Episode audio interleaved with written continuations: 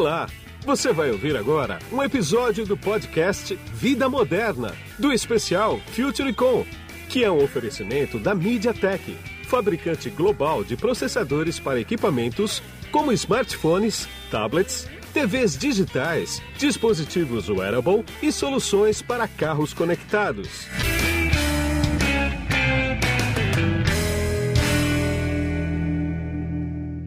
Olá, aqui é Guido Orlando Júnior, diretor de conteúdo do portal Vida Moderna, e nesse podcast você vai saber como que a tecnologia tem influenciado o dia a dia, a administração e até mesmo os atendimentos em um dos maiores hospitais da América Latina.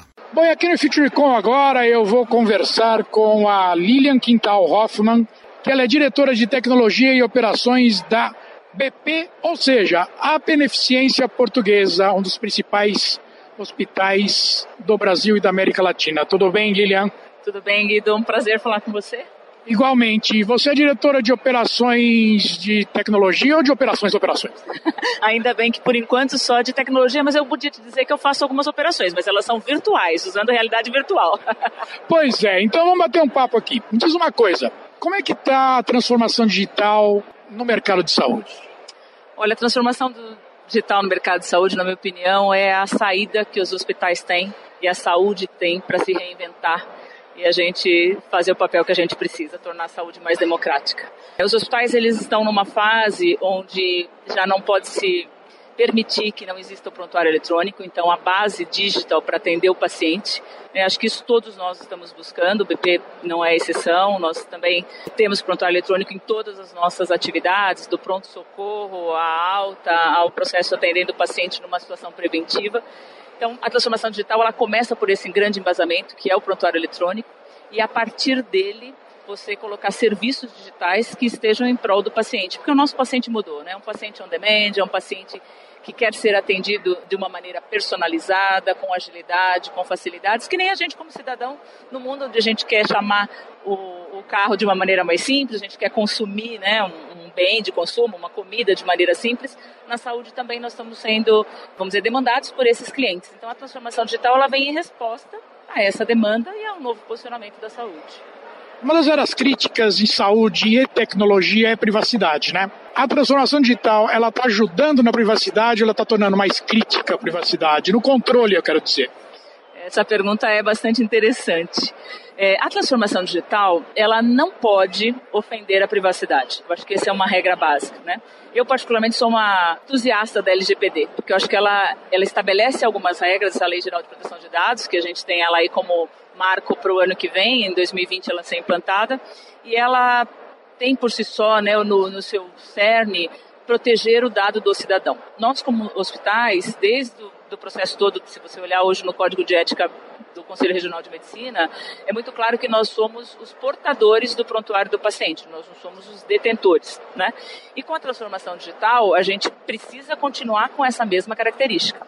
Então, é claro que com o consentimento do paciente, e eu anonimizando esse dado, eu posso ter essa potencialidade de dados para fazer análises preditivas, para fazer pesquisa, para melhorar a entrega de saúde, mas sem infringir a questão obviamente, da confidencialidade, que é uma realidade. Um desafio que os hospitais têm, quando a gente olha outros segmentos, a gente costuma dizer que na área de segurança nós temos três letrinhas, né, chamada de CIA, que é a confidencialidade, a integridade e o A do available, da disponibilidade. Em qualquer segmento, essa CIA ela é colocada no mesmo patamar. Se você pega o segmento, por exemplo, bancário, se você disser, olha, me dê seu cartão de crédito, você fala o que, que você espera de um banco? Que ele seja confiável, que ele seja íntegro e que ele tenha disponibilidade. Você quer a qualquer momento sacar seu dinheiro, fazer uma transação e você não quer que esse dado vaze, você não quer que tenha erros.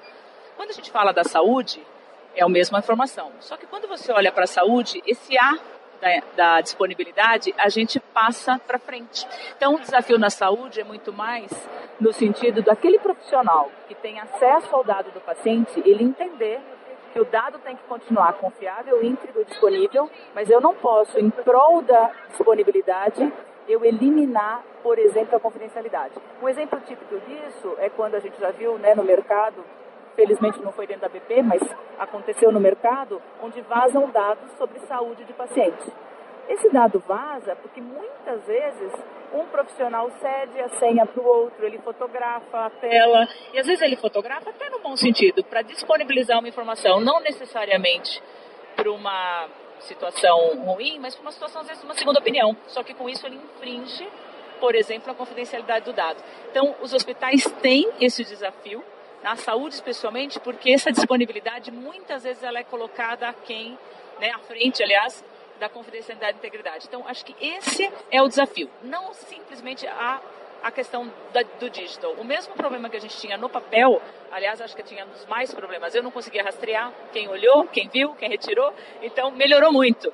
Mas a gente tem que, obviamente, cuidar para que a gente não torne a disponibilidade tão relevante em prol dessas duas, duas características. Uma coisa que eu queria saber também sobre transformação digital é o seguinte: isso no caso da BP, tá, especificamente, né? O quanto que agilizou e facilitou a integração com as operadoras de saúde? Olha, com as operadoras em saúde, ainda hoje, infelizmente, a nossa integração ela é voltada muito para as questões financeiras. Então, hoje, a gente toda a nossa troca, seja de envio de dados consumidos pelo paciente, seja de autorizações, eles são eletrônicos. Então, por que, que eu digo infelizmente? Porque a gente tem um potencial enorme ainda para desenvolver, que é o potencial de saúde do cliente. E a, BP tem uma característica de entender que isso é um ganha-ganha. Então, a gente tem algumas iniciativas, entre uma delas a gente chama de BP 360, que é um modelo de atendimento onde você atende na íntegra esse paciente e, por exemplo, essa operadora, eu cuido da vida dela, esse, essa pessoa tem uma qualidade de vida melhor, ela deixa de vir para a BP e, portanto, eu posso ser remunerada por esse sinistro que não aconteceu, por esse ganho que essa operadora teve. Esse modelo é o modelo que a BP busca, porque é um modelo mais virtuoso. Porque hoje, no modelo que tem na saúde brasileira, do Fee for Service, ele não é um modelo virtuoso. Né? Eu quero, entre aspas, que o paciente fique doente eu quero que ele consuma bastante, a operadora quer que ele não fique doente, o doente na verdade também não quer, mas quando ele ficar doente ele quer ser atendido, ou seja, é um modelo de forças muito opostas. Então a BP ela aposta muito que o modelo virtuoso da saúde, que é um modelo onde eu cuido da saúde, por isso a gente tem se posicionado como polo de saúde, é um modelo que vai fazer sentido e que vai tra transformar a saúde numa saúde mais democrática, que é o que a gente não tem hoje. Para finalizar agora, eu vi na tua palestra aqui que você mostrou um procedimento cirúrgico de realidade virtual, né? Vocês estão investindo bem nisso, é? Olha, a gente tem, a gente está investindo ainda pouco, mas tem um potencial grande. Por que, que a gente está investindo na realidade virtual para o ensino é, médico? Porque, na verdade, há uma crença dentro da BP. Nós somos um hospital de ensino, né? nós temos residência médica, nós temos é, escola de enfermagem, e há uma crença que o ensino ele precisa ser modificado até para transformar, é, agilizar né, o processo de formação dos profissionais e também transformar melhores profissionais. Então, você tem ambientes onde você usa a realidade virtual para que esse médico, por exemplo, possa treinar uma cirurgia, muitas vezes, para que quando ele for exposto ao campo cirúrgico, ele já tenha mais habilidades, a gente costuma dizer que similar à aviação. Né? O, o, o, piloto, quando sobe no avião, ele já fez muitas horas de simuladores. E a gente costuma dizer também que a gente, como cidadão, se você fosse entrar hoje num avião para fazer um voo para Recife, e alguém dissesse para você: olha, todos os instrumentos estão desligados, não tem piloto automático, mas o, o profissional que vai pilotar o seu voo, ele é ótimo. A gente ia ficar na dúvida se a gente queria embarcar. No hospital, a gente confia, e lógico que tem que confiar no cirurgião, mas todos esses aportes tecnológicos similar ao que existe na aviação, eles fazem com que esse desempenho seja melhorado. E a gente ainda consegue admitir de ir para um processo cirúrgico ou para um monitoramento, dentro de um processo, por exemplo, estadia numa cirurgia e depois ir para uma UTI e pensar que de repente eu posso ter um hospital que não está integrado com os monitores, não tem os aparelhos.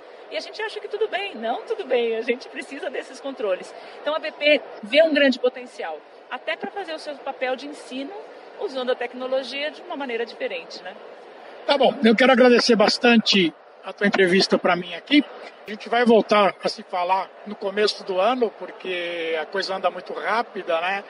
E muito obrigado por seu tempo. Imagina, eu é que agradeço. Um abraço. Guido Orlando Júnior, direto do FutureCon 2019 para o podcast Vida Moderna. Você acabou de ouvir um episódio do podcast Vida Moderna, do especial FutureCon que é um oferecimento da MediaTek, fabricante global de processadores para equipamentos como smartphones, tablets, TVs digitais, dispositivos wearable e soluções para carros conectados.